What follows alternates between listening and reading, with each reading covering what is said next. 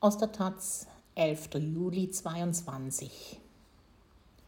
Große Liebe zum Film und Bad Boy-Attitüde. Seine Filme verbanden Punk-Energie mit Passion.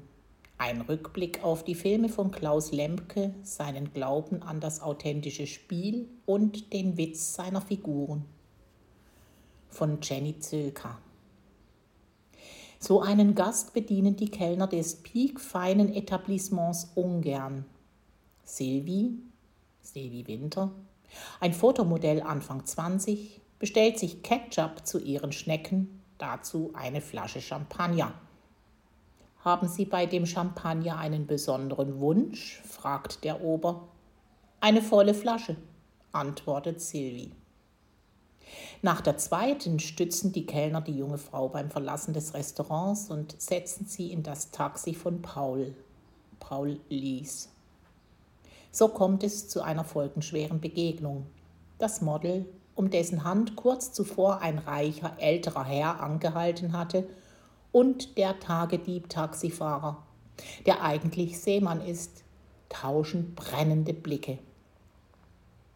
Doch ihre Gespräche stark eingetrübt von zunächst Silvis, später Pauls Alkohollevel, sind banales Geplänkel, wie das ebenso ist. Denn für das Leben gibt es kein Drehbuch.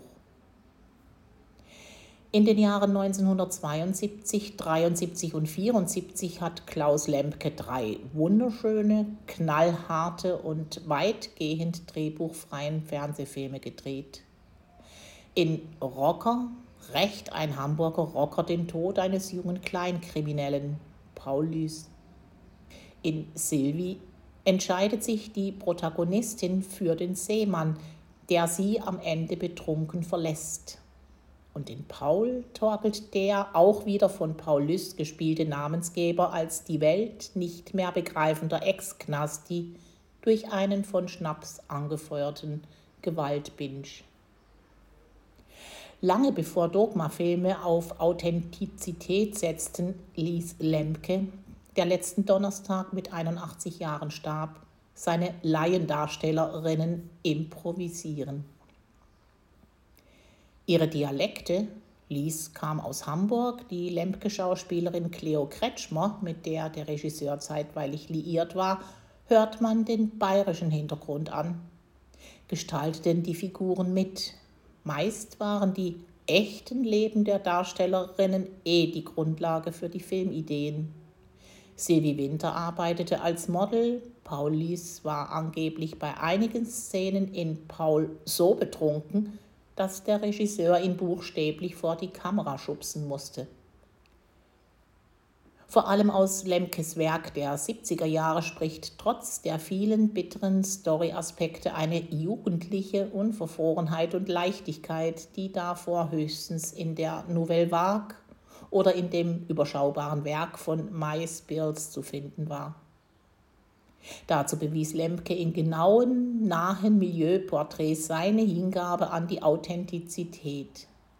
Seine Liebe zum Genre zeigte sich in seinen Story-Skizzen, die ihn mit Regisseuren wie Roland Klick oder Rudolf Thome verband.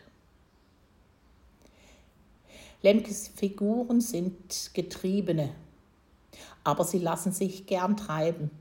In Sylvie fährt Paul das vor der Hochzeit geflohene Model auf dem Weg zum Fotoshooting in New York zum Flughafen und spinnt dabei unablässig belangloses Seemannsgarn. Kurz vor dem Boardingaufruf küsst er sie plötzlich. Sie lässt es geschehen und antwortet auf seine Frage, ob sie wiederkommt, mit Nein. Lemkes Editor Peter Pschigotta, der auch fast alle Wim Wenders Filme schnitt, hat eine beeindruckende Totale des World Trade Center angeschlossen. Die aus einem Hubschrauber filmende Kamera schraubt sich langsam an den im Sonnenlicht gelblich glänzenden Türmen hinauf, die bei den Dreharbeiten noch nicht offiziell eröffnet waren. Lemke hatte in Kamikaze-Manier ohne Genehmigung gefilmt. Hoch oben auf dem Dach des einen Twin Towers sieht man, erst als kleinen Punkt, dann näher, wie eine Frau wild herumhüpft, sich dreht und ein Fotograf sie dabei knipst. Es ist Sylvie, die später in 450 Metern Höhe auf einer Balustrade herumlungert und von ihrem Flirt mit dem Taxifahrer zu Hause in München berichtet. Jetzt will ich doch wieder zurück, sinniert sie. Darunter hat Lemke die spannungsvoll rhythmischen Anfangstakte von Masterpiece, einem Song der Temptations, gelegt.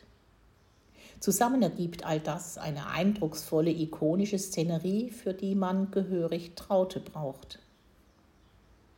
Obwohl Lemke wohl eher Eier gesagt hätte. Der 1940 im heutigen Polen geborene und in Düsseldorf aufgewachsene Underground-Regisseur gab leidenschaftlich gern den trockenen Selfmade-Macho. 2015 sagte er zu einem Fernsehreporter, meine Markenzeichen sind meine Mütze, meine Kurzsichtigkeit und das dritte, ich tue zweimal täglich onanieren. Er steht dabei lässig in Jeans und T-Shirt neben dem konsternierten Journalisten, der das Gespräch schnell auf Lemkes Entwicklung als Regisseur umschwenkt. Ich war hässlich und bin nicht an die Mädchen rangekommen. Das sei der Grund für seine Berufswahl gewesen, erzählt Lemke.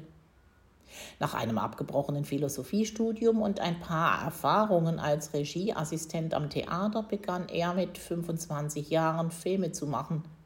Seinem 1967 entstandenen schwarz-weißen Langfilmdebüt 48 Stunden bis Acapulco hört man die Genre-Action bereits im Titel an. Um reich zu werden, versucht ein junger Mann in Mexiko einen Coup durchzuziehen. Er gerät dabei an die falschen Leute, die seine Lebenszeit verkürzen wollen. Der stark stilisierte Film wurde mit geschulten Schauspielerinnen produziert, was Lemke anscheinend im Ergebnis nicht überzeugte. Er habe nie Skrupel gehabt, Leute aus seiner direkten Umgebung zu nutzen, erzählte er 2015 dem Fernsehreporter.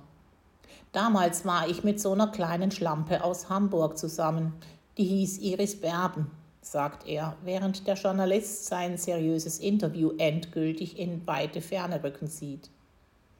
Über den mit starkem Akzent sprechenden Schauspieler Wolfgang Viereck, den Lemke in den rührenden Tragikkomödien Idole, Arabische Nächte und Amore besetzte, letzterer 1979 mit einem Grimme-Preis ausgezeichnet, sagte er, das ist fabelhaft, dass den niemand versteht, denn dann weiß auch niemand, was für einen Unsinn er redet.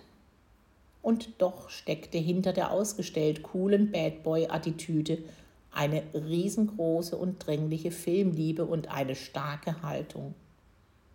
Lemke teilte vor allem in Richtung Filmförderung und Mainstream aus und war, mit zunehmendem Alter wuchs auch seine Ignoranz sicher, dass Filme durch ein höheres Budget nur schlechter werden können. Darum blieb er bei Liebeskomödien mit Ex-Freundinnen und nannte seine Werke bedeutungsschwanger Undercover Ibiza oder Das Flittchen und der Totengräber. Berlin fand der Wahlschwabinger, der fast ausschließlich Fernsehfilme inszenierte und diese aufgrund der speziellen Urheberrechtssituation somit durch Songs der Rolling Stones oder Elvis Presley verschönern konnte, erst nach dem Jahr 2000 frei, wild und jung genug für ein paar Berlin-Filme mit neuen, authentischen bzw. Laiendarstellerinnen wie Sarah Lisa Vollm und Henning Gronkowski. Beide sind übrigens inzwischen Regisseurinnen geworden. Lemke nutzte Talente aus der Umgebung, also nicht nur, sondern weckte nachhaltig etwas in ihnen. Dass Lemkes Ideen, seine Rollenschreibungen und auch seine Filmsprache nicht ohne Gender-Klischees blieben, Normschöne junge Frauen tanzen in seinen Filmen gern mit geschlossenen Augen in Bikinis herum und sind ohnehin stets Sklavinnen ihrer Sentimente, verwurzelte sein Schaffen, das in diesem Jahr nochmal ausgiebig beim Münchner Filmfestival gewürdigt wurde, in einer bestimmten Zeit. Doch zur Provokation der Angepassten gehörte für den von allen Normen und Konformismen emanzipierten Lemke auch, die politisch Korrekten zu provozieren. Seine Filme verbanden Punk-Energie mit Passion und machten ihn so zu einem echten Freigeist.